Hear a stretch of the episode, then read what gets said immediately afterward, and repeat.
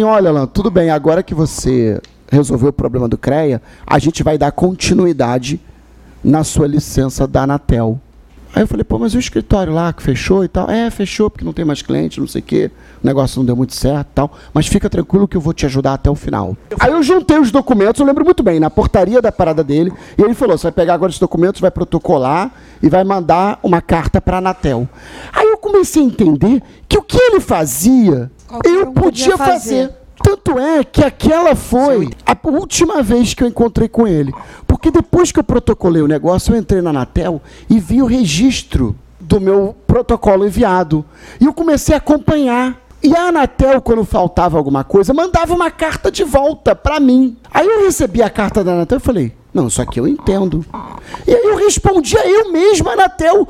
Eu não procurei mais um engenheiro. E viu que dava pra se livrar desse meio de campo aí, né?